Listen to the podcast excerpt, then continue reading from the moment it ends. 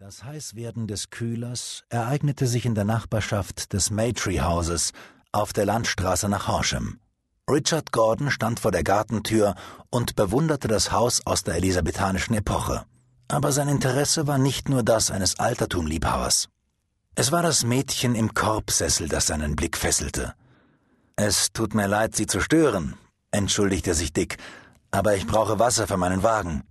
Wenn Sie mit mir hinter das Haus kommen wollen, werde ich Ihnen den Brunnen zeigen, antwortete sie. Er folgte und hätte gerne gewusst, wer sie war. Hier sind die Eimer und da ist der Brunnen. Als er die Eimer zum Auto trug, folgte sie ihm. Sind Sie über Wellford gekommen? Er nickte. Dann haben Sie vielleicht meinen Vater auf der Straße getroffen. Ich bin nur einem trüb dreinschauenden Herrn mittleren Alters begegnet, der einen großen braunen Kasten schleppte. Wo sind Sie ihm begegnet? fragte sie mit Interesse. Es war zwei Meilen von hier. Ich hoffe, dass ich nicht Ihren Herrn Vater beschrieben habe. Ich glaube schon, dass er es gewesen ist, sagte sie ohne Verstimmung. Papa ist Naturfotograf, natürlich als Amateur. Ein junger Mann trat aus dem Haus. Dick schätzte ihn auf zwanzig Jahre. Hallo Ella, ist Vater zurück? Mein Bruder, stellte das Mädchen vor. In diesem Augenblick sah Dick den Mann, dem er auf der Landstraße begegnet war, hereinkommen. Misstrauisch blickte er ihm entgegen. Guten Tag, stieß er kurz hervor. Panne gehabt? Nein, ich hatte nur kein Wasser und Fräulein Bennett, sagte der Mann. Sie hat Ihnen Wasser gegeben? Nun, also, guten Morgen. Dick öffnete von innen das Tor und ließ den Besitzer von Maytree House herein.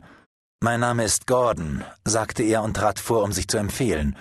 Da fragte der alte Bennett zu Dicks Überraschung, wollen Sie vielleicht eine einfache Mahlzeit mit uns teilen?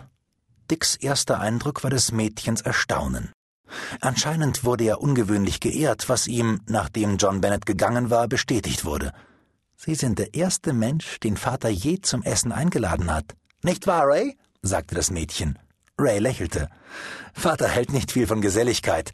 Ich bat ihn neulich, Philo Johnson zum Weekend einzuladen, aber er verwarf diese Idee. Dabei ist der alte Philosoph ein guter Kerl und der Privatsekretär des Chefs. Sie haben doch von den Maitlands gehört. Dick nickte. Ich bin Börsenbeamter in Maitlands Büro. Und Philo könnte sehr viel für mich tun. So aber bin ich wohl verdammt, mein ganzes Leben lang ein kleiner Angestellter zu bleiben. Die Hand des Mädchens legte sich auf seine Lippen. Du wirst sicherlich eines schönen Tages sehr reich werden. Während der Mahlzeit saß Ella Bennett dick zur Linken. Sie sprach wenig.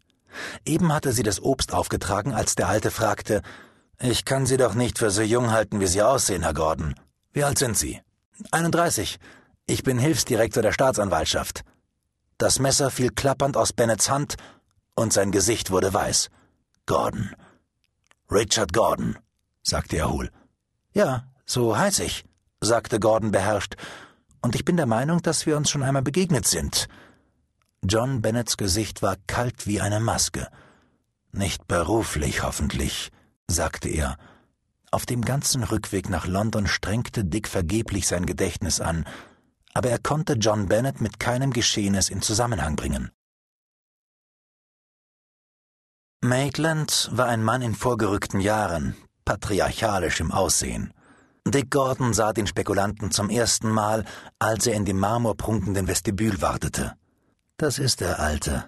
Haben Sie ihn schon jemals früher gesehen? Fragte Ray Bennett, der vor einem Augenblick herausgekommen war, um den Besucher zu begrüßen.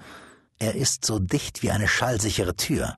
Sie können aus ihm kein Geld herausziehen, und wenn Sie Dynamit verwendeten. Philo zahlte ein Gehalt, das man einem durchschnittlichen Sekretär nicht einmal anzubieten wagen würde. Warum nennen Sie ihn Philo? Weil er ein alter Philosoph ist. Sein richtiger Name ist Philip. In diesem Moment öffnete sich die Tür des Aufzuges, und Dick Gordon wusste intuitiv, dass der Mann mit dem gutmütigen Gesicht, der nun heraustrat, soeben Gegenstand ihrer Diskussion gewesen war. Er kam zu ihnen herüber. Das ist Gordon, stellte Ray vor, und das ist mein Freund Johnson.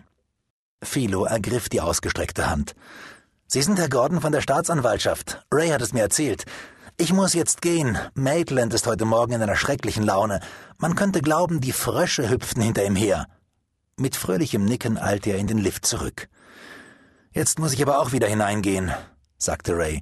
Sein Abschied war hastig und ein wenig zerstreut.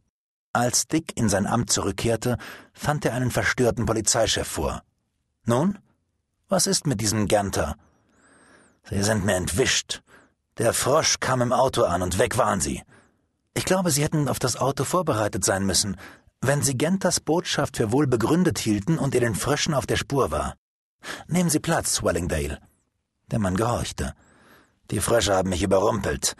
Genter ist seit zwei Jahren auf ihrer Spur. Er hat im Lande herumvagabondiert und hat sich mit jeder Art von Landstreichern befreundet. Als er mir schrieb, dass er mit der Organisation in Verbindung getreten sei, dachte ich, er wäre jetzt nahe dran, sie zu haben. Es dunkelte bereits, als zwei Landstreicher, die das Dorf Morby umgangen hatten, wieder auf die Poststraße kamen. Der eine war groß, unrasiert, schäbig. Mit ihm verglichen schien sein Gefährte nur von kleinem Wuchs. Sie sprachen kein Wort. Trotz seiner anscheinenden Gleichgültigkeit nahmen die Augen des Großen jede Einzelheit der Szenerie auf. Unbebautes Land, wahrscheinlich zu einer stillgelegten Lehmgrube führend. Oder war es ein Steinbruch? Die einzige Gefahr für ihn bestand in der möglichen Überzahl der Frösche. Unter dem Schutz seines Überrockes fühlte er nach dem Browning. Carlo hatte ihn in der City in sein Auto aufgenommen. Wellingdale und dessen Beobachter, die ihn bewacht hatten, waren auf das Auto nicht vorbereitet gewesen. Er selbst, Genter, war zurückgezuckt, als der Wagen beim Gehsteig anhielt und Carlos Stimme zischelte: Steig ein! Jenseits, auf der scharfen Linie des Steinbruchrandes, stand eine winzige Holzhütte und zu dieser lenkte Carlo seine Schritte. Nervös, was? fragte er. Nicht sehr, sagte der andere kühl. Vermutlich sind die Frösche in der Bude da unten. Carlo lachte leise. Es sind keine da, nur der Frosch allein. Carlo klopfte an die Tür. Hier könnt ihr reinkommen, sagte eine erstickte Stimme aus der Finsternis der Hütte. Genter trat in die pechschwarze Finsternis und hörte, dass die Tür verriegelt wurde. Er zog seinen Browning hervor. Ich habe eine Pistole. Ich bin Inspektor Ganter, und wenn du dich zur Wehr setzt, töte ich dich. Eine Sekunde lang herrschte Totenstille. Dann fühlte Genter, wie die Hand, die die Pistole hielt, mit schraubengleichem Griff umfasst und die Pistole mit unerträglicher Drehung aus seiner Hand gewunden wurde. Plötzlich war das Splittern von gebrochenem Glas hörbar und ein scharfer, durchdringender Geruch wehte durch die Hütte. Genter meinte zu ersticken, und seine Arme fielen schlaff herab. Am Morgen fand die Londoner Polizeipatrouille Inspektor Genter im Garten eines leeren Hauses. Ein Mann, der mit konzentrierten Blausäuredämpfen vergiftet worden ist, stirbt schnell.